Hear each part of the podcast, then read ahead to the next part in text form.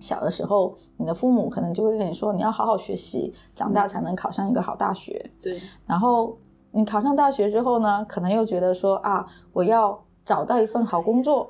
然后努力工作一段时间，你又觉得说我需要积累财富，我要买房，我要买车，我要娶老婆，或者说要我要找一个好老公。嗯，它是属于可能社会给到你的这样的一个人生规划，而对你自己而言呢，你的人生使命是什么呢？你要活出一个怎么样的自己呢？你在这个人生的这个旅程里面，怎么样活，你才会自己才能满意呢？可能也许并没有想那么多。当你在做某些行为的时候，你可能具备某些能力，而你的这个能力的底层是什么？是你的能量。所以人类图呢，它不是关于说，哎，你你在世俗层面，你的事业会怎么样，你的家庭会怎么样，你的人际关系会怎么样，而它是潜藏在这些事业、家庭、人际关系底下的你的这个能量状态。你一个人的能量状态是什么样子的？你一个人的能量状态，你有没有去发挥出你自己的能量状态？有没有去透过这样的一个能量状态去活出你自己的设计？它其实就会反映在你的事业、家庭、人际关系、亲子关系这些层面。在人类图的世界里，没有人的生命是残缺的，也没有人注定一辈子行不通，也没有什么是好的。什么是坏的、糟的、烂的，或者是沉重不堪的？在人类图的世界里是没有教条的，也没有所谓的道德规范。你不会找到什么好坏对错，只要允许自己去发现，并且记得每一个人都是如此独一无二的存在。只要你活出你真实的模样，很多事情其实并不重要，一切就是如此的完美。只要你活出你自己，你就会明白完美对你而言是什么。你会看见自己的美。欢迎大家来到新一期的《老公不在家》。那我今天非常高兴的请到呃人类图解读的教练，还有我们 Better Us 呃教练平台的两位朋友。Hello，听众朋友们，大家好，我是 Better Us 的合伙人阿童木。呃，Betas 它是一家就是提供一对一教练辅导的数字化平台。我们整体的就是规模是比较小的，然后过去这几年就是教练同伴的一些教练伙伴的一些支持啊，客户的一些支持啊，然后我们现在呃在我们的平台上累计有服务了五千多名学员，然后我们的整个教练的次数呃接近十万次。我们过去都是主要是呃做 B 端的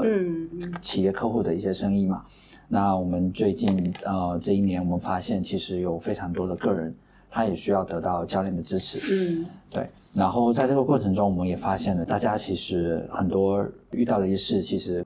归根到这个呃具体的一些原因或者说根源，很多其实都是自己内在力量的一些一些情况，对，然后在这个过程中我们发现哎。嗯，人类图它是一个呃很有趣的一个工具，可以让大家来啊，就是用一个不同的或者说叫做全新的一个角度来看待自己，来发现自己哦，原来我是这样的一个人，嗯，对。然后我们现在就是啊，也在努力的去推广呃人类图这个工具。嗯，对，因为我自己是在前段时间呃接受了人类图的解读嘛。然后让我觉得受益匪浅，有很大很大的启发，对解了很多年的一个困惑吧。所以我也是很想，就是请人类图呃解读的老师唐一呃一起来我的节目里面跟大家介绍一下，就是到底什么是人类图，然后它会有怎样的作用。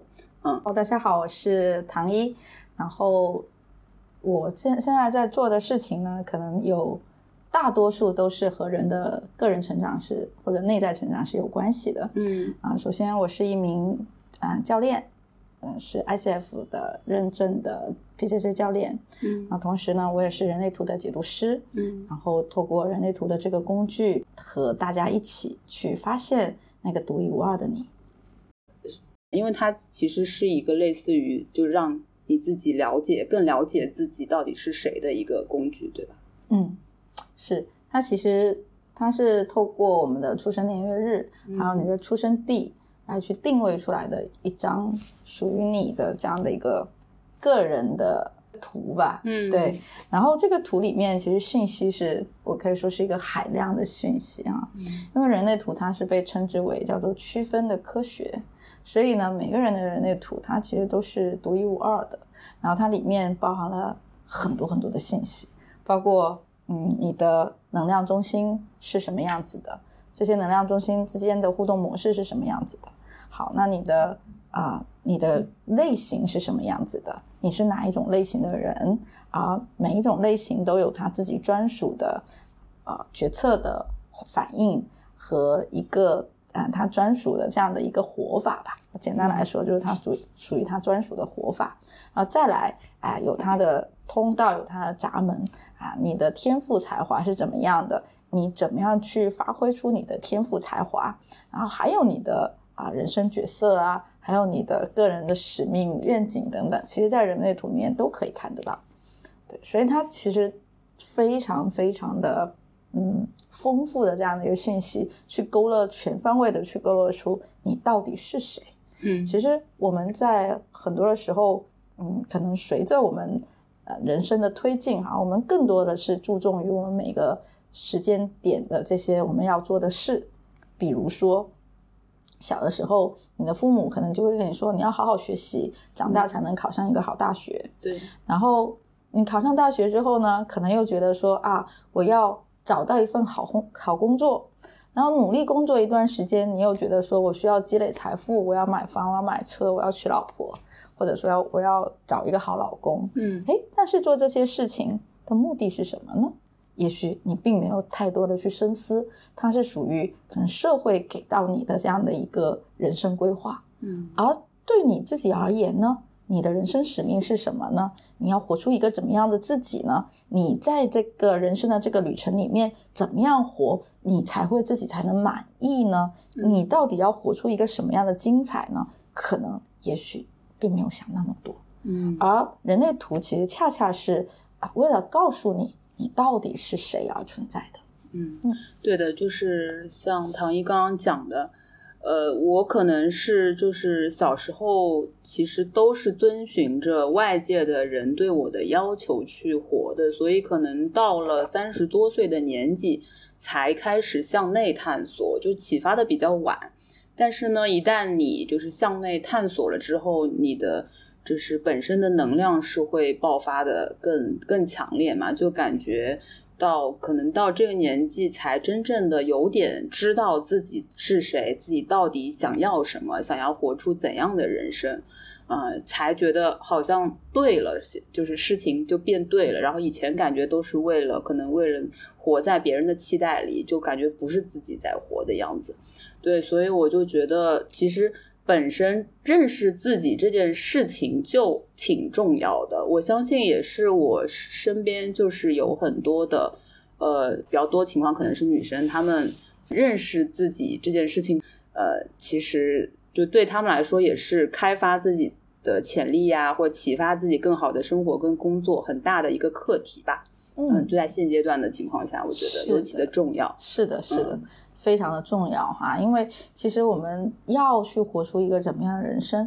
首先你的起点就是认识你自己嗯啊。那认识你自己，其实在啊古希腊的哲人的眼里面，其实是一件非常非常重要的事情，所以它甚至被刻在那一个碑上面，对吧？那就写了“认识你自己”。那在我们现在的这样的一个时代里面，认识自己，它同样同样的是那么的重要。嗯你只有认识你自己，你才能够去走上一条我们说去掉社会对你的制约的这样的一个旅程。其实这个社会，它给了你很多很多的制约，这个社会有这个社会自己的这样的一个运行的标准，对吧？你外部世界有很多的标准，比如说怎么样才叫一个好孩子，怎么样才叫做一个好老公、好老婆，怎么样才叫是一个好的职场人？那你的公司、你的家庭、学校、社会给你如出一辙的定义，应该说很多的定义都是一致的。嗯然后再加上说，哎，怎么样才叫做成功？这个成功是什么样子的，社会也有它的标准。所以我们很多时候都觉得说，哦，我要活成一个怎么样的人，它是一个外部标准的这样的一个视角。对，但是我们每个人的设计其实是不一样的。我们每个人其实并不一定真的要活出社会标准的那个样子。我们每个人有我们心目中觉得自己如何才算成功，如何才算喜悦，如何才算说哦有成就了这样的一个自我标准。嗯而当你不认识你自己的时候，其实你是会被外部的这些限制带着走的，你是会被外部所设定的这些什么叫好职场人，什么叫好老公、好老婆这些东西带着走的。然后可能你做了一些，其实你内心并不是那么心甘情愿的事情，你甚至会认为这是牺牲，你甚至会认为这个事情我是为了谁谁谁，我为了我的家庭我才这样做的，我为了我的公司，我为了生存我才这样做的。其实，也许我们是活错了。嗯，对我这对这点我也是深有感触，就是说，嗯、我以前也是像唐一说的，呃，把外界的一些评判的成功的标准，就是会指导着自己去怎样工作跟生活嘛。那后来我逐渐发现，就是自己在帮助他人的时候，这件事情本身我就很有满足感，我就很有获得感，我就很有能量。所以我其实不一定要真的获得世俗意义上的类似于说金钱，呃，就是赚很多很多钱，呃，才能有满足感嘛。我其实不是这样的人，所以就是，呃，经过这个人类图解读之后，就更茅塞顿开了一点。就其实作为这个生产者类型的我来说，就是其实是为着喜悦而去工作，为着自己就是让自己变得更快乐、更开心的那种方式去工作，反而是对对我是一个最好的状态。就就不要带着那个特别功利的目的去，嗯。嗯，然后阿童木也也有被解读过嘛，最近，然后有有一些什么样的感触对人类图这个工具？对，我觉得刚才车厘子有提到一个，就是啊、就是从小到大，可能我们都被啊、一种期待，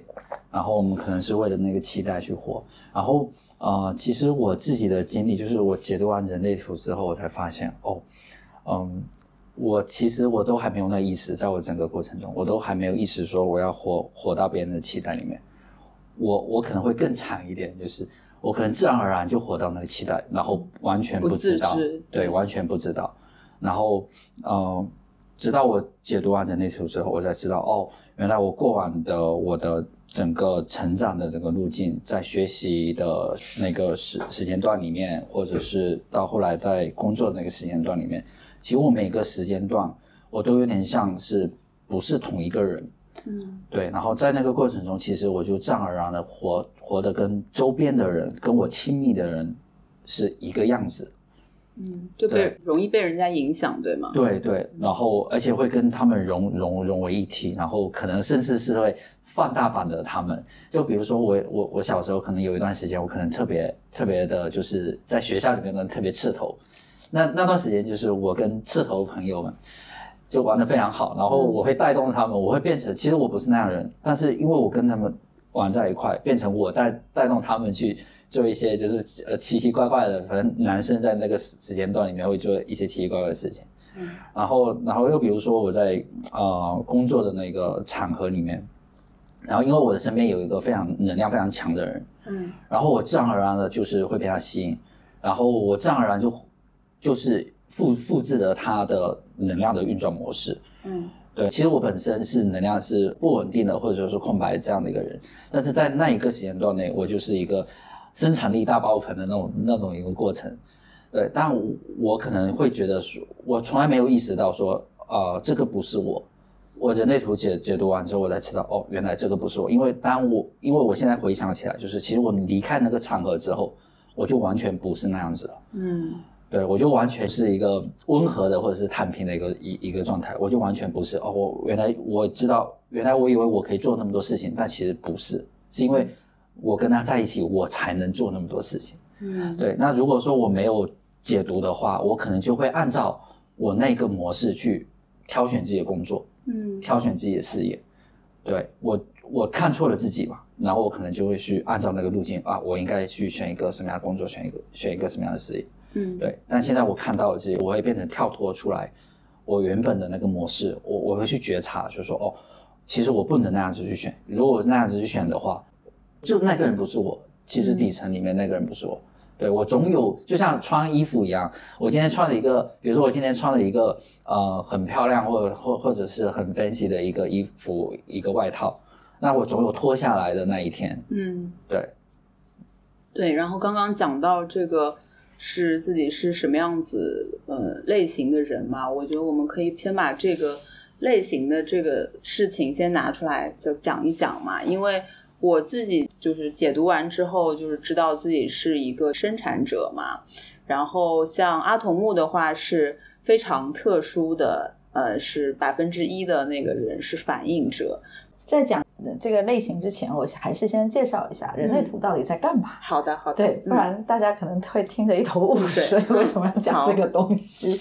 ？OK，那人类图呢？它其实是关于能量的。对我们可能很多人都接触过很多的测评工具啊，嗯，那不少测评工具它是嗯透过行为去测评的，嗯，比如说 MBTI，比如说优势盖勒普，嗯，然后再比如说 DISC DISC，它都是去透过你的行为去判断你是哪一种类型的人。嗯，那我们说它比较偏向于说在三 D 层面，或者说在这个世俗层面，哎，你是一个什么样的一个行为？但有没有发现，其实这些行为它都是我们可以透过刻意练习去把自己培养出来的。对它受环境的影响，受人的影响，受就是说你长大以后再跟这个世界怎么去相处，其实是影响非常大。但是可能不是你本身这个人的呃意愿，对吧？嗯呃，它是可以被培养出来的。嗯那它其实发挥的，你在我们说，当你在做某些行为的时候，你可能具备某些能力，而你的这个能力的底层是什么？是你的能量。所以人类图呢，它不是关于说，哎，你你在世俗层面，你的事业会怎么样，你的家庭会怎么样，你的人际关系会怎么样，而它是潜藏在这些事业、家庭、人际关系底下的你的这个能量状态。你一个人的能量状态是什么样子的？你有没有去发挥出你自己的能量状态？有没有去透过这样的一个能量状态去活出你自己的设计？它其实就会反映在你的事业、家庭、人际关系、亲子关系这些层面。嗯嗯，所以呢，我们更进一步、更深入的去了解我们自己，了解的是我们底层的能量互动模式。嗯，哎，所以人类图它其实围绕的就是这个底层的能量互动模式，来去让我们去了解自己的这样的一个工具吧。你就把它当成它是一个你的觉察工具，是一个你的觉知工具。当你了解了你的这样的一个能量互动，能量是怎么样去运行的，那你能够获得什么呢？你最首先你是能够去获得一个你知道如何把你的人能量用正确的一个方法，那你就能够让你自己叫做事半功倍。嗯你如果不了解你自己的能量，你总是在看着别人，你觉得说，哦，那个人为什么可以这样？那我是不是要去学习他？有时候你学不来，也有可能你是可以去学，但是你花了大量的时间、金钱，你拿到了效果却却很微薄。嗯那我们说。不了解自己的能量，你所做的事情可能就变成什么？就变成事倍功半。嗯，是？吧？那我们的人生，大家的时间都是有限的。我们每个人可能活在这个世界上，我们最长也就一百年，够长了吧？嗯那我们这个有限的时间，能怎么样让我们自己能够活得开心、喜悦、顺畅，而且有成就？其实一个很重要的是了解你自己的能量运作模式，并且很好的去运用你的能量运作模式。哎，所以这个是我觉得能类图能够给到我们每个人一个非常惊喜的这样的一个礼物哈，嗯会让我们打开我们自己的盲盒。对对，嗯像唐唐一刚刚讲的说，其实我越来越觉得，呃，就是这个世界最公平的就是时间，大家都是一致的。嗯然后你要把时间用在适合你的路上，或者适合你的内容上面，才是最有效果的嘛，才能达到那个事半功倍的效果。是我相信所有的人，他们都不希望他们把自己的宝贵的时生命的时间用在错的地方，是，对吧？是，对，所以我觉得就是呃，通过人类图的这个工具，它所能给到你的很多的信息，然后让你能够清楚的了解自己是什么样类型的人，是适合什么样的呃运作模式，我觉得是在当下也是非常重要的一件事情。嗯，非常非常的重要哈，而且，嗯、现在其实有没有发现这个世界越来越卷？嗯，对，对啊，那在这么卷的这样的一个时代下面，哎，你要不要去卷呢？或者说你要朝哪个方向去卷呢？或者你要把自己卷成什么样呢？哎，或者说你什么时候该卷，你什么时候不该卷呢？其实的它都是关于你如何去运用你自己的。嗯哎，所以在这样的一个时代下面，它更需要我们去很很了解、精准的去了解我们的生命能量。嗯我想提问一个问题，我们说要卷的问题嘛，对，那这个肯定是大家都比较感兴趣的。然后我是在想，我想一个问题，我们很多人都说，嗯，我自己不自觉的就是被卷，嗯就我我听到很多就是我们的很多客户很很多的妈妈，然后他们可能就是都会说，我其实没有办法控制学校的方式，我没有办法控制呃其他朋友啊，人家都在这么做，难道我就不这么做？就啊、呃感觉他们都是被卷的。那会不会其实有些人他就是适合卷，有些人他他其实真的就不不合适？啊，对啊、是的呀，是的呢。我想表达就是说，其实通过比如说通过人类图，然后你了解自己，如果你确实就是适合这样子做事的人，那我觉得你就按照这样的方式去做。对，因为有些人就是比如说，那我就是很想要这样子把这个事情做出来，其实我也没有想过要去影响别人，去恶性竞争啊，或者去干嘛。对，但是就是会有人就是不小心就会被卷入。嗯对，所以我是想说，就是其实卷嘛，那如果适合你，你就去做就好了。然后如果不适合你，你要那个觉察，你知道自己不适合这样的这种育儿方式、工作方式，那你就要及时跳脱出来。嗯，因为你如果总是活得不像你自己，其实是一个非常紧绷跟就是难受的一个状态嘛，就觉得就是自己就没有了。因为我以前可能也是觉得会活得比较不像自己，但一直脑子里面想要跟这种状态去抗争，就是做自己其实是相对还是比较呃舒服，跟相对比较怎么讲，对这个世界没有那么多的怨言呀，或也没有那么多的嗯所谓的这个世俗就是极端的欲望吧，对，所以就是要看嘛，有些人可能他的他他比较习惯被这样子卷的东西对禁锢住，那也没事儿，你只要自己心甘情愿就可以。但是我觉得，就大部分人还是活得像自己是最开心跟舒适的。卷也要卷得像自己嘛。嗯，对其实所谓的卷，嗯，有些人他真的就是很卷的，但是他并不觉得他自己是在卷哦。对呀、为什么？因为人家的，嗯，比如说他的可能某一些通道，他是有专注的这样的一个属性的，对他本身就是一个非常专注的这样的一个人，他是愿意把事情做到极致、做到完美的这样的一个人，他只是在活他自己而已。对但是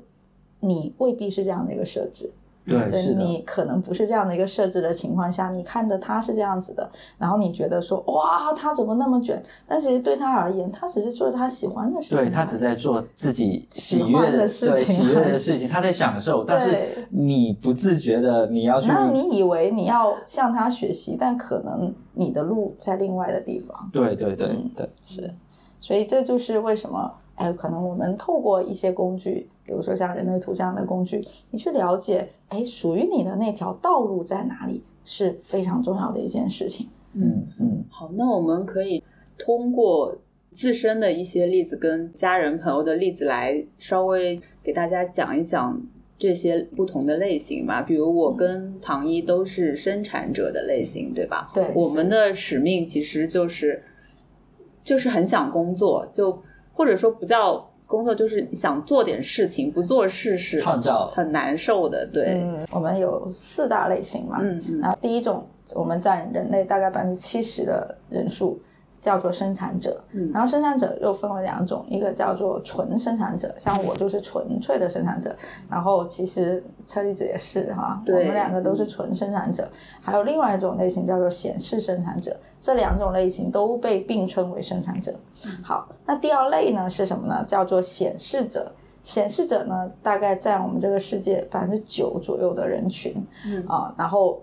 以它也是一个非常特别的存在，然后很具有领导力，很能够去带动大家去做完成一些事情的这样的人哈。然后第三种类型叫投射者，嗯那投射者呢，哎，也很特别有意思哈。我们一会儿也会一个一个展开讲，它占到我们世界大概百分之二十左右。然后最后一种类型呢，其实就是阿童木哈，阿童木是占这个世界百分之一的反应者。哎，对，然后我们这个世界目前就是由这四类人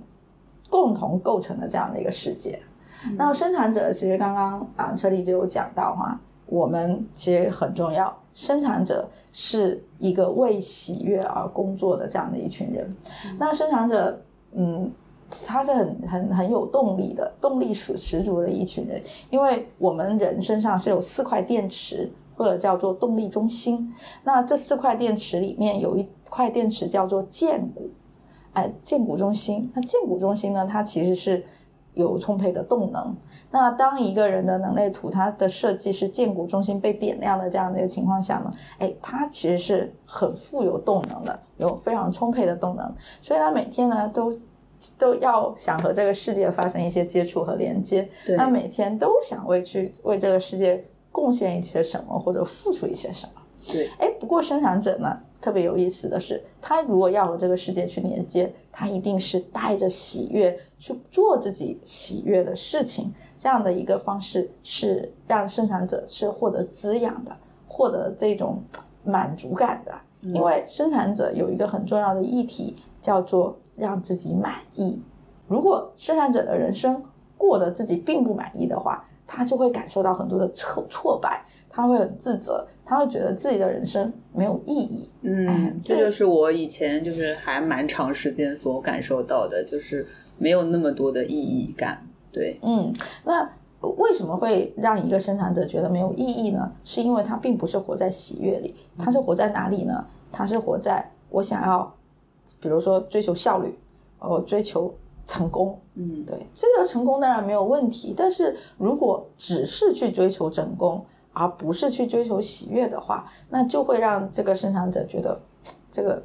成功又如何呢？嗯，这个成功也不是让自己能够获得满足感的一种成功。嗯，会会觉得很无聊，或者会觉得说，哦，我这个只是为别人做的，我只是为公司做的。但是呢，其实这个时时代又追求效率，对不对？嗯这时代又很追求说，哦，你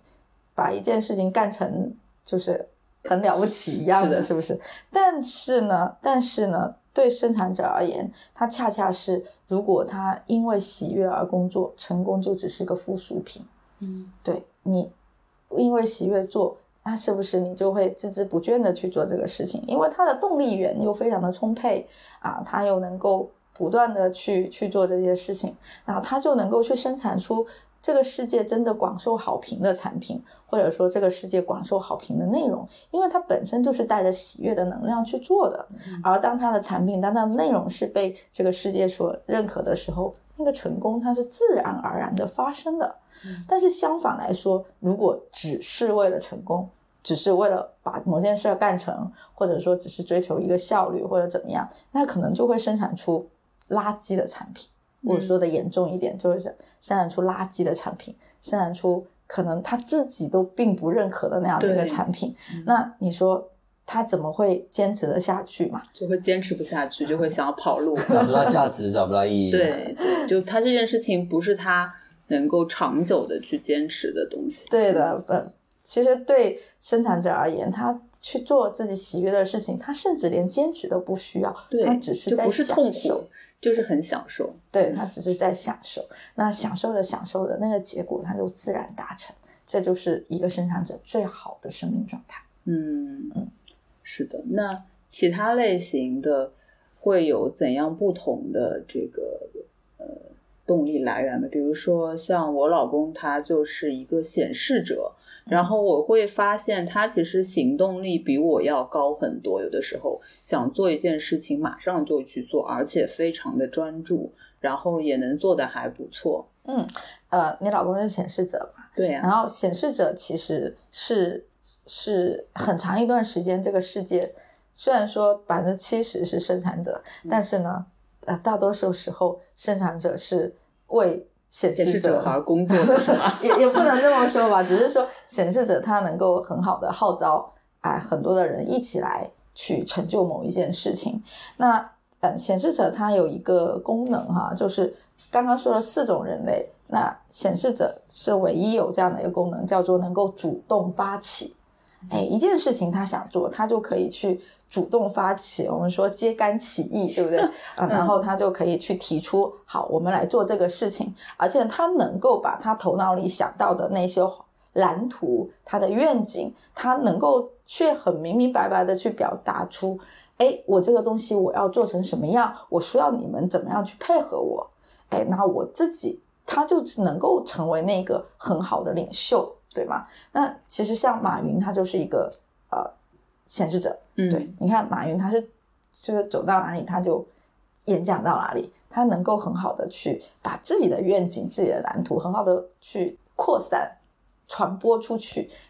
一开始也不被认同嘛，但是当他慢慢慢慢，他坚持他自己的梦想，他慢慢慢慢做起来了，是不是有更多更多的人是愿意加入和投入他的这个蓝图里面、这个途径里面的？嗯，对，这个就是显示者，是唯一能够主动发起的这样的一群人哈。嗯，那嗯，显示者的一个很重要的人生策略就是叫做告知。为什么？因为显示者啊，他能够主动发起，而且他是一个可以自闭环的，是吧？他自己能想明白他这要干嘛，而且他能想得非常明白这个事儿做成了，做到他觉得他自己达标的一个标准是什么样子的。然后呢，他也可以自己把这件事儿干完。嗯哎，所以呢，一个显示者呢，他如果不去告知的话，别人就会觉得他很奇怪，因为完全不知道他在想啥，完全不知道他做这个事儿是做来干嘛，也不知道他做的事儿有什么用。对，那这样子的情况的话，他就可能就不大被理解嘛，那也嗯很难得到别人的支持，因为他可能就靠自己一个人的力量去做他想做的事情。但他如果学会告知，那他能够去告知，而且他可以把他自己想的东西颗粒度很细的去告诉身边的人的时候，是不是别人就理解他，而且他能够把这个东西是描绘的很惟妙是惟肖，嗯很清晰、很栩栩如生的时候，是不是大家就会觉得说，哦，那行，让我帮你一起做咯。嗯其实很多的显示者，嗯，是老板来的。我我认识我一个很好的闺蜜哈，她是一家淘宝店的老板，然后一开始就她一个人做，嗯就是她自己，她她真的好厉害，他用手机，他卖的是水晶。然后他用手机，然后自己拍那个水晶的图，也拍的乱七八糟，一点都不美，你知道吗？然后呢，嗯，他就自己搞一些水晶沙龙，然后自己又把那些图铺到淘宝店里面去卖。然后一开始就是他去召集他的朋友来买，你看这些事儿，所有的事儿一个人完成。嗯对他做这个事情是在二零一五年的时候，他就开始这么做，然后慢慢一点一点迭代，一点一点迭代。他现在的公司呢，大概五十人，嗯。然后呢，他的营收也从一开始他一个人做到现在几千万的营收。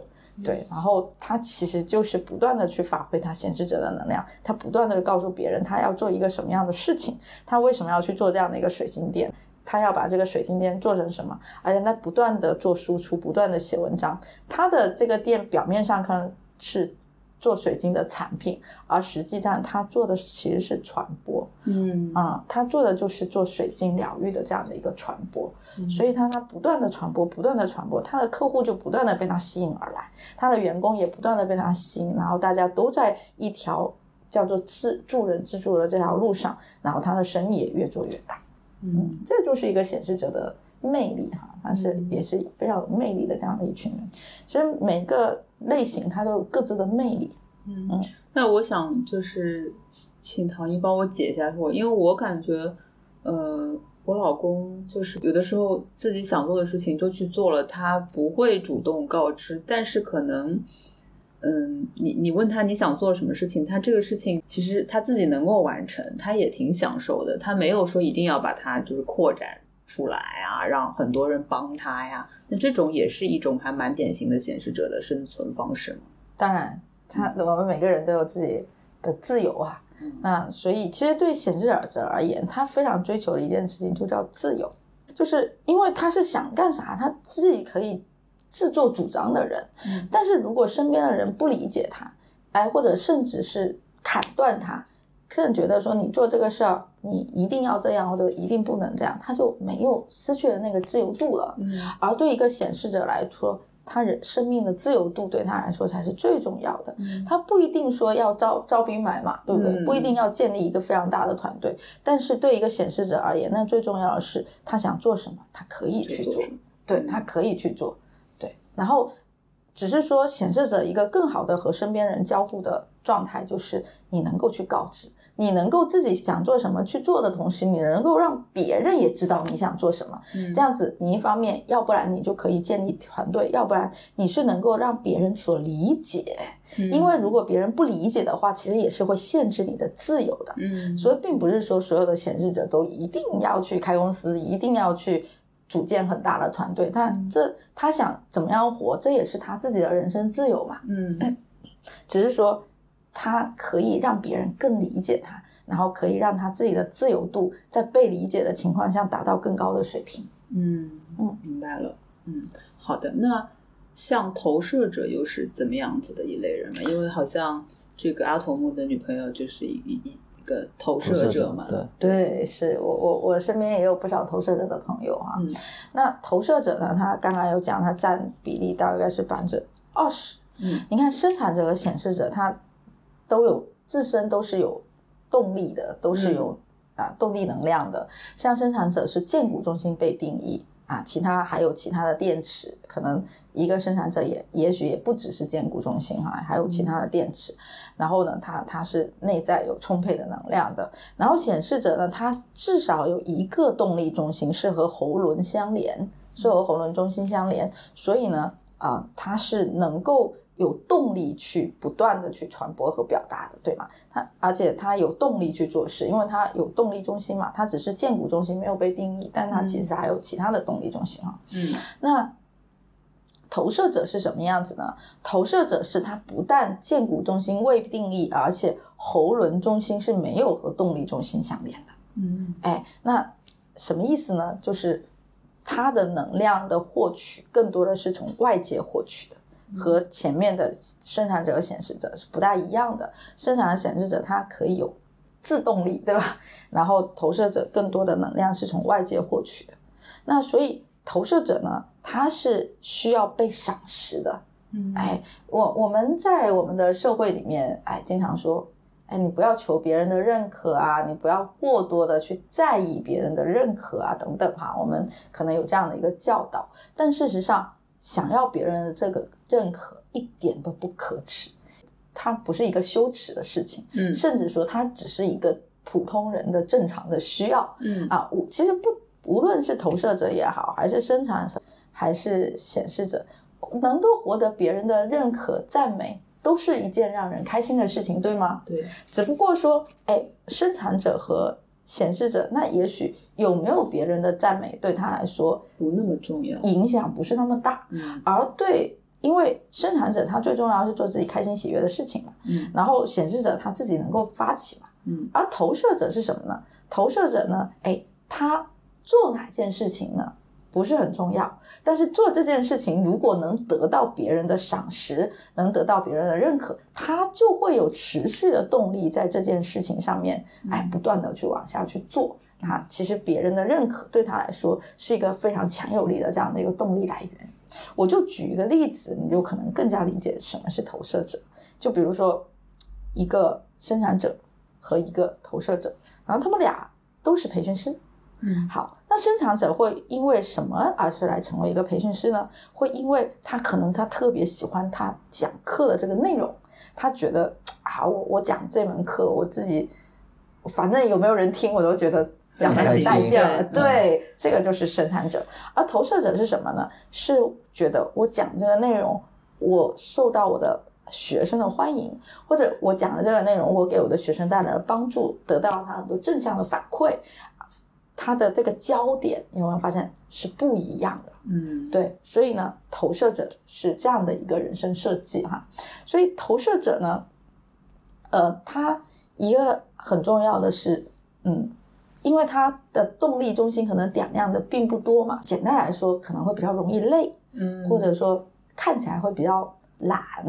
那这个呢，都是我们世俗的这样的一个评判嘛。但事实上，投射者呢是可以更要去接纳自己的这个部分的，就是哎，要注意休息啊，可能要午休啊，可能晚上要早点睡呀、要保证自己的精力呀、千万不要等自己精力耗干了才去睡啊，就是要自己的精力就还有个几分，就赶紧去休息，就赶紧让自己恢复精力，这个对投射者来说是很重要的。那投射者他有什么嗯好处呢？他一个最重要的好处呢，就是它能够非常精准的去看到这个一个人用在什么位置会比较好。嗯，啊，就是识人任用这件事情是投射者的强项，而且呢，他也很知道说一件事情怎么样去排兵布阵，可以把这件事情做到啊、一个比较好的这样的一个标准一个位置。这个是其实是其他的类型所不能和投射者比拟的，他是一个非常重要的领导者，非常重要的管理者，也是非常擅长于统筹、策划、指挥这样的一小群人哈。那所以说，哎，接下来的时代或是这个时代的领导人会从显示者来到投射者的身上。嗯嗯，投射者从现在开始，如果你更能够去站在一个更高的维度，而不是让自己去做做做做做的话，你的价值才会被展现出来。因为你如果不断的去做做做做做，当然你会做的比生产者好，但是你的持久力肯定没有生产者强。嗯，对，所以呢，你一旦被这个社会或者被自己制约成一个超级生产者，那你真的就不是那么值钱。对 对，你就是会不会就是投射者他们其实不太熬得住做那种非常重复性的，呃，比较一样的那种呃类型的工作。嗯，其实投射者最好就是让自己动口不动手，就是无论什么样的工作，最好就，因为你是就是投射者是很看得明白啊，哪里应该怎么样，哪里应该怎么样，哪里应该怎么样嘛。然后呢，因为他看得很明白，那其他类型的人可能没有他看的这么明白。嗯对，那他可能觉得，哎呀，跟你说好费劲啊，我就自己动手去弄了，啊你能理解吧？嗯但是呢，你一旦动手去弄，其实你就没有在做这个指挥啊、统筹啊、管理啊这样的一个事情。就你自己去做，你是做一会儿你就会累呀，嗯 这个是最重要的电池不。够，对你电池不够呀，对是就是这个意思。那你做一会儿去就累了，那你这个事情，你虽然你自己是可以把它做得很好，但是你可能做个一次两次你就不想做了，嗯你就躺平了，对吧？你就不想再动了，那这个事情那可能就黄掉了，对不对？嗯那如果你是一个运筹帷幄的这样的一个状态，你发挥你自己的这样的一些聪明才智，你发挥你的这个统筹的能力，哎，你能够去令到一群人一起来共同来做这件事情，那是不是更有价值、更有效？嗯嗯就是发挥他最大的天赋的时候，他就是最有价值。当然，当然，因为这个他的这个能力是其他那些人比不了的。嗯，那我们来就是再解读一下反应者吧，就是反应者他们在呃百分之一的人在这个世界上到底有怎样的价值？因为就很稀缺嘛，所以就感觉很神秘。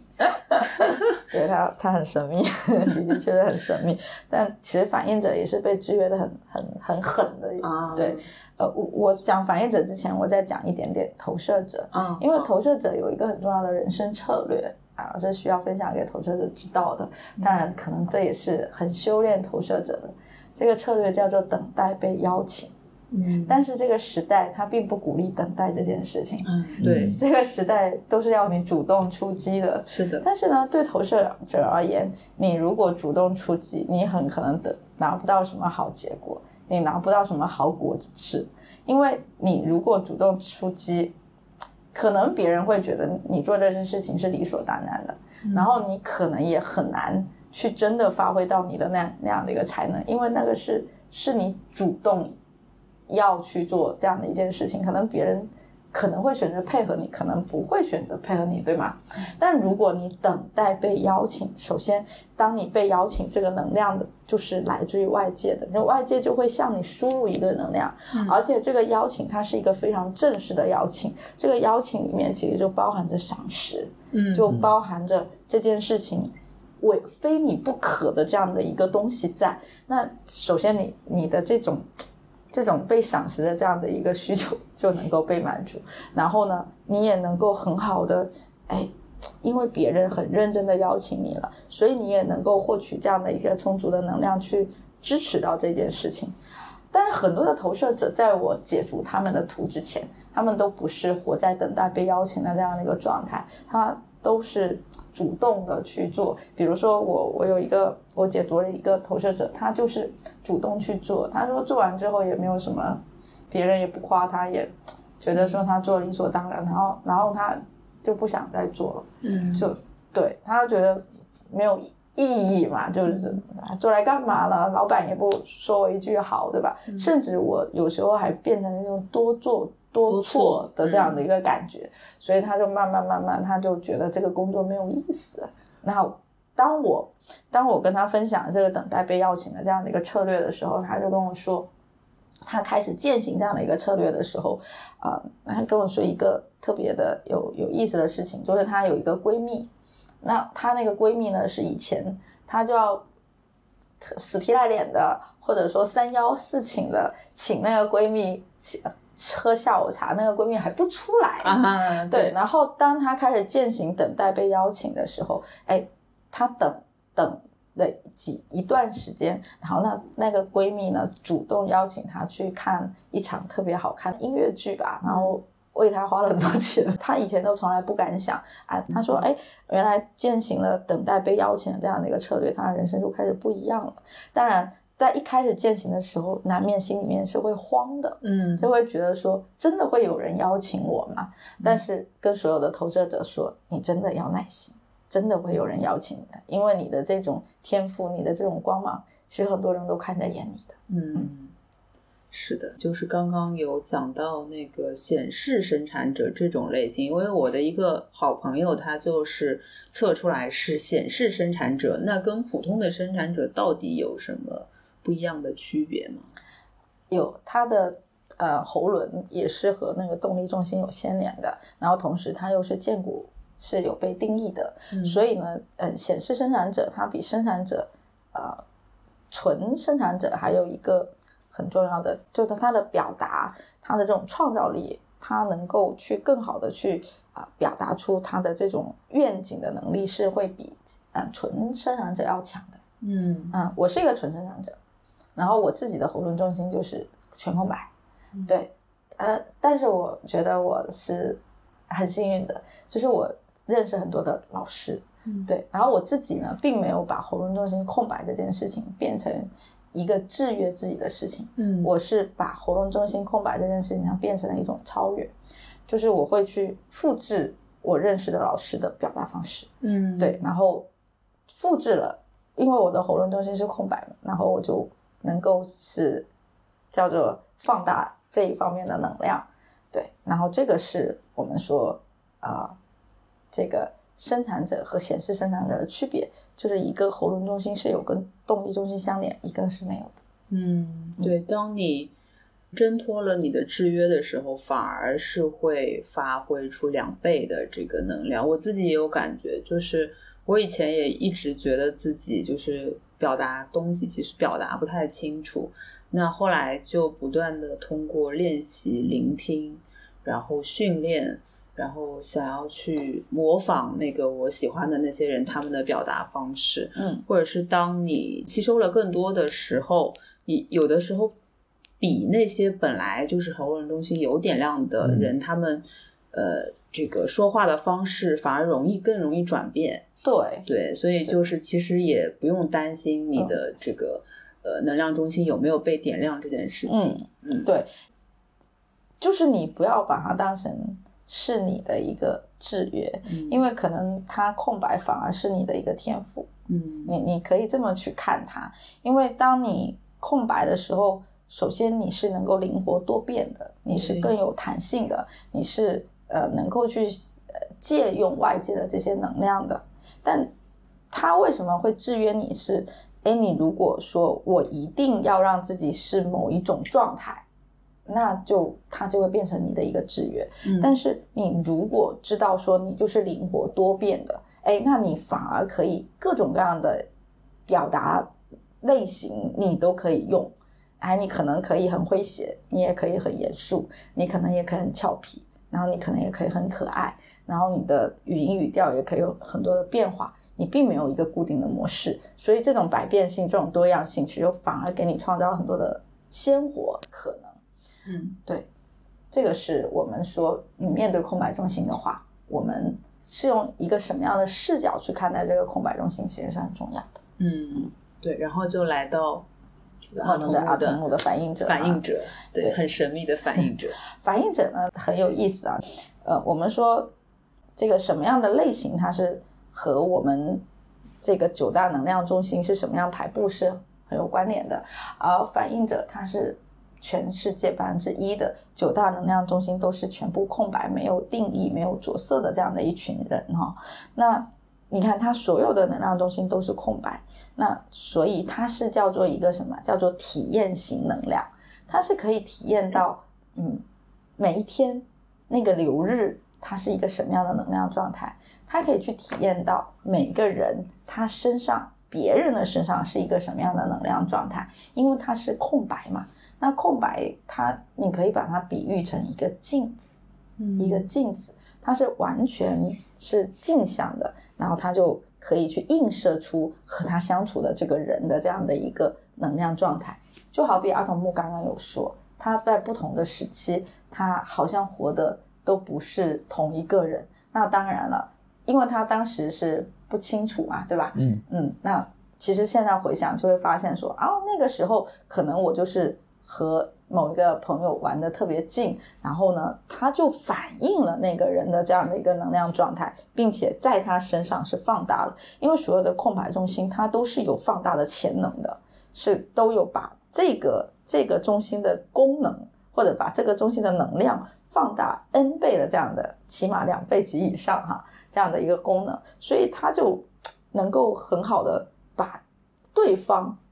复制在自己身上，然后从他自己的行为里面反映出来。所以，如果阿童木并不知道，哦，这不是我的能量，我只是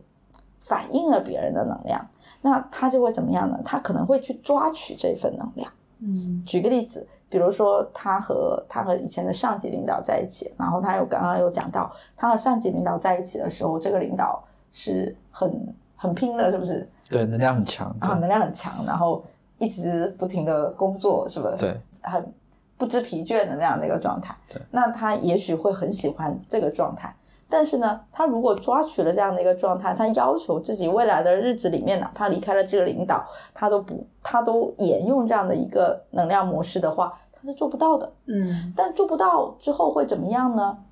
就会自责，嗯就会告诉自己为什么那时候做不到，我现在又做不到。为什么呢我明明做得到啊，我做得到过啊？对呀、为什么我现在就是因为人都很依赖经验嘛。是的，是的，而且他反映者他是他是真的要去清空的，他要清空，他要知道自己其实是一个镜子，他可以成为任何人，但他任何人都不是他。嗯，对，就想到我一个就是比较好的朋友，他也是反应者嘛，嗯，然后他其实就是在呃，可能大学，然后工作，在不同的工作当中，就是我感觉他是运用到了反应者的精髓，嗯。就是他在每一个阶段其实都是受那群环境里面的人影响的，对。但是是受到了好的影响，对对，是然后就其实就是现在就过得很还蛮快乐，也动力也挺足。，所以对反应者来说，选择一个环境对他来说是很重要的。嗯就是你选择什么样的反环境，基本上你很可能就会成为那样的人。嗯对，对所以嗯，如果选择一个好的环境，积极正向的，对吧？然后选择一个正能量的环境，然后他也是能够天天向上，对吧？对那如果选择一个糟糕的环境，哦，那完蛋了。对我，我可以补充一个例子，就是呃，我之前推进一个项目的时候，然后呢，我们的那个团队当时就是，嗯，团队关系是比较紧张的，嗯对，然后嗯，我在那个环境里面，就是他们都是很积极主动，但是因为我们当时的那个关系其实有点紧张，但是大家是为了做那个事情，然后其实在，在那样子的一个项目周期里面，我当时就变成了他们，啊，然后我也用他们的方式在工作，然后我也变得很激进，很一直想要把这个事情怎么样啊、就是比如说像立着起来，然后怎么样去推，怎么样去推，然后一直都没有好的效果。然后有一次就是，嗯，我在这个项目会之前，然后我我我就是就是进行了一次那个教练的对话，然后在教练对话里面呢，呃，我去描述我在最近遇到这这样的人际的一些事情，然后在那个教教练对话里面，我去看到了一个画面，就是一个瓶子，然后它被一个盖子紧紧的锁住，嗯，然后怎么样开都开不起来，对，那其实是我的这个窒息的感觉，就像有块石头一直在压在你的心脏的那种感觉，其实就是我看到的那个画面。然后，呃，我一直想要打开，但是怎么打都打不开。嗯然后在教练的对话过程中，我慢慢的去看到了一条河流，那个瓶子就变成漂浮在那个河面上。然后那个时候就感受到了整个身体是非常轻松的、非常轻盈的那种状态。然后我身体上的那种窒息感就没了。嗯，对，就是那块石头没了，然后那个瓶口开不开已经不重要了，因为我整个人就释放了嘛。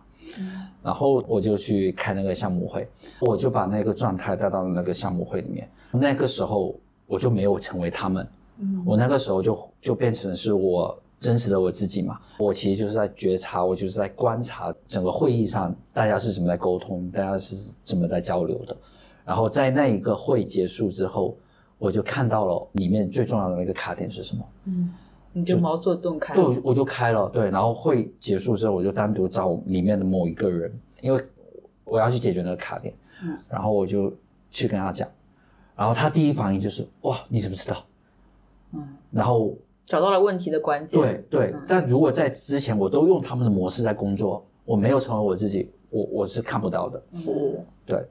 这个就是我实际的应用。反映者所以反应者是最有可能成为为智智者的一个人人。对他，因为他是其实是镜子嘛，所以他是可以，当他能够很好的觉知什么是你的，什么是我的，然后很好的去觉知，在一个临临在当下的这样的一个状态的时候，他是能够清晰的去。发挥它镜子的作用，我说镜子终于是个镜子，而不是一个哈哈镜了，对吧？不然的话，他如果失去了这份觉知，那他可能会被他的环境制约他，可能会被他相处的亲密关系制约他，而且他可能会变得很依赖对方，因为他自己本身是全空白嘛，所以当他有一个稳定模式在他身上的时候，人是忍不住就会抓取那个模式的，所以呢，他就会去依赖可能他的亲密关系，可能依赖他的这个大环境，然后他就会变成一块哈哈镜。对，所以这个就是呃我们的反应者哈。那反应者的人生，呃，最关键的叫做两个字，就叫惊喜。因为当他知道说我是一块镜子的时候，哎，我又可以去不断的去复制各种各样，那他的人生是有很多体验，是很多变，对吧？他既可以体验生产者，也可以体验显示者，也可以体验投射者，他是所有人都可以被他体验完的这样的、这样的一个状态啊、就很无敌啊！某种程度上，只要你就是觉知了你的这个能力之后，就你可以变成任何人，是。像变色龙。是是，那这里我我我是想补充一个我的想法，嗯，对，就是其实我就是我们总说这是占百分之一嘛，但其实我自己一直认为，我们每个人都只要活出他的那个人类图里面的这个设计，你的底层能量，其实我觉得每个人都是神，当然当然，对对，这是我一直认为的，我觉得你说的是对的，对，就跟占比没有关系，没有就关系就比如说我是生产者，如果在我没解读之前，那我就我完全 感受不到，感受不到就是我要这么活。是，是对对，那其实放在每个角色上，其实都是一样的。对那只要你其实打开了，包括我现在自己接触之后，我开始也是不断在练习，运用到实际生活中来来来去练习。是的，对，然后如果每个人都能这样子去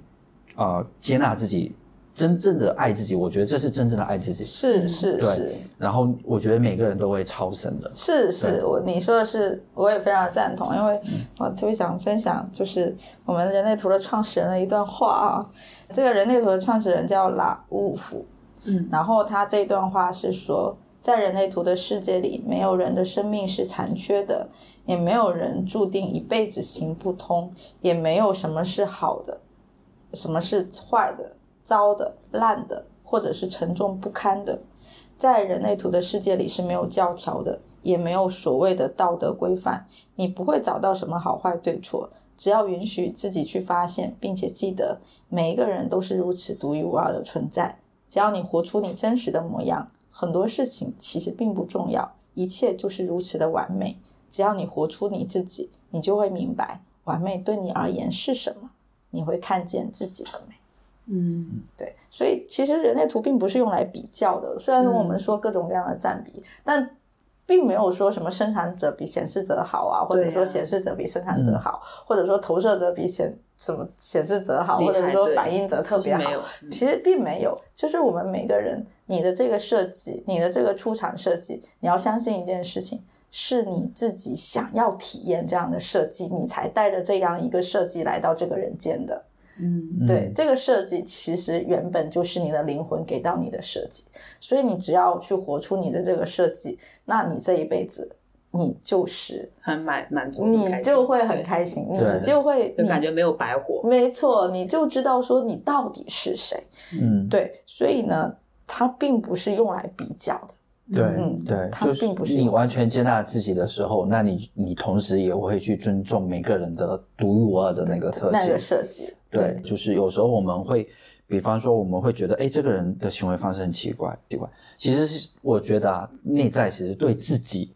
有某种很多评判。对、嗯对，所以他反射到别人的别人的这个生活方式、工作方式之类的这种身上。对对对，所以一切如其所是是很重要的，非常重要。对然后就是因为呃，我老公是属于头脑中心都比较有自己的一套运行逻辑嘛，所以他其实不太相信所谓玄学、所谓什么星盘、所谓星座，他都不太信。但我就偏不信，我就拿他的那个生成过来，生成了图嘛，然后嗯就做了一下。呃，嗯合图嘛，嗯觉得就是合图这个事情也挺有意思的，然后也嗯挺有意义的。嗯是你就可以看你跟别人两个人的气场，嗯某种程度上是不是相合。呃，自从我知道它是这样子的一个呃逻辑运行，然后它是情绪型权威之后，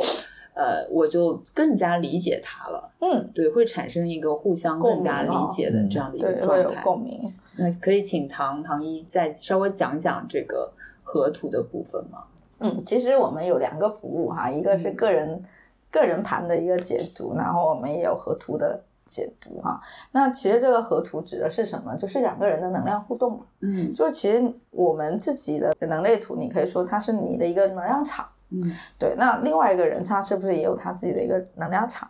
那两个人的合图其实就是我们这两个能量场，我们这两个生命，哎，在互动里面，它产生了一些什么样的涟漪，或者说它产生了一些什么样的东西，是不是？那其实对你而言，你你和你老公为什么你会肯定会觉得特别的契合？对呀、对是啊，就很契合。对，因为你们是一个很互补的这样的一个关系嘛。嗯啊、你你们两个合了图之后，所有的能量中心都是点亮的。嗯然后之前哎，可能有一些不稳定的那些部分，因为有对方的存在而变得稳定了。嗯嗯，然后你们哎两个人相处的这样的一个运作模式就变得啊，一就是能够去互相去平衡，能够去互相去支持，并且互相成就的这样的一个状态。所以其实如果哎我们去看了两个人的合盘，那我们就更能知道说哦，因为你和我的。在一起，那我们其实可以共同去创造一些什么？我们可以去建立某一些目标。那是有一些事情，什么样的事情我们一起去做，它会变得更有优势。那我们可以去看到这些点。嗯，对。还有就是之前有介绍我的表姐，她去给她的小朋友测一下人类图嘛，因为对现阶段的很多比较焦虑的家长而言，嗯其实，嗯，怎么样去更觉知小孩子的就是情绪反应，或者说怎么样更好好的能够把小孩子培养成才，是他们的一大难题嘛。因为我觉得我小时候其实父母呃并不太能够。认识到小朋友的情绪是怎么样，其实他是是不太知道要就是呃了解的，而且是他只会叫你就是要好好学习呀，要那个成绩好呀，要考上好学校，要有出息呀。但他其实不知道每个小孩都有每个小孩的特性和培养的机制嘛。那你如果用错了培养机制，其实是很难去把他培养好的嘛。是嗯所以我姐也是，就是之前会有一些困惑嘛，就她的小朋友，就是她以前的那个方法，她比较难培养好，所以她也去解读了一下，就她自己小朋友的人类图，然后就会发现说，她的孩子一定要多鼓励他才会有动力，打压他是根本没有用，他会很逆反是他孩子是投射者吗？啊，好像是。是，对，对啊，我觉得我跟车厘子很像，就是我当时解完我自己，我第一反应就是我要给我姐姐，因为我姐姐也是一样，就是我觉得现在的家长是他已经意识到，比如说九零后的家长，他可能已经意识到，就是说我要给小孩创造一个好的环境，我也不想让他跟我走一样很卷的这这这这条路了。嗯但其实他还是缺少方式，或者说他还是缺少，就是我我我想这么做，但我不知道怎么做。对对对，所以我那个时候我解读完人类图之后，我就会想说，哎，我如果我早十年、早二十年，我我我我得到这样的一个解读机会，那我可能会发生很大的改变。所以我第一时间就会想，就是也去给我姐姐小朋友去解读。就推荐给其他的，比如说有一些焦虑情绪或者是比较迷茫的人群。对对对，因为我们确实就是很多家长他确实就是不知道，我意识到了，但是我不知道怎么做。然后如果说呃，在这个等待的这个过程中，他可能确实就会不自觉的被呃其他外部的环境影响，然后去做那样的事情。对，就要求要求自己的小朋友也要跟别人一样啊，对然后就因为现在的大环境，大家都不希望自己的小朋友就是不成才嘛，都不希望小朋友得不到一个很好的社会地位跟成就嘛。对，就会担担心资源的这个抢夺。就像谷爱凌一出来，很多人开始就要学谷爱凌，学习谷爱凌、啊，个个都是滑雪。对，个个都要去滑雪，或者说个个都要用他的那种呃那种生活方式，他的时间管理啊，呃睡眠方式啊之类。但是其实有些小孩他其实就不适合这一套。对对你看到了，以为是一个成功的方法论，但其实运用不到每个人身上的。对，你说的太对了。所以，我们其实家庭的教育哈、和学校的教育应该是分开的。嗯，学校的教育可能是在在讲分数，是不是在讲学习成绩？嗯，但其实来到家庭，我们的教育可能更在乎的是怎么样去，呃，这个人本身是要怎么样去培养。对这个人本身，他到底是一个什么样的人？然后呢，其实怎么样能够把他的这些特质去做一个更好的发挥？其实他这个家家庭教育和学校的教育真的并不应该是捆在一起的。嗯，但是现在很多的家庭，嗯、他的教育他并没有去关注这个人本身，而是他只是关注那你考几分，你在学校排多少名，对啊、今天有没有在学学校里面有没有认真听老师的话？嗯但这样子有没有发现，他其实就错位了。他嗯可能跟孩子已经形成很大的冲突，你没有看到孩子本身，就是你没有看到人本身。其实，在你你培养一个孩子很重要的一个关键叫以人为本嘛。嗯那你怎么样去以人为本？你怎么样对这个孩子有一个看见？那其实很重要的。你当你看不见孩子的时候，你会觉得这个孩子怎么这么难管？比如说，你的孩子四个电池，我们说九大能量中心有四个动力中心，可能是他四个电池都点亮的。那四个电池都点亮了，孩子肯定是你会觉得他非常的呃动力十足，他干什么都是他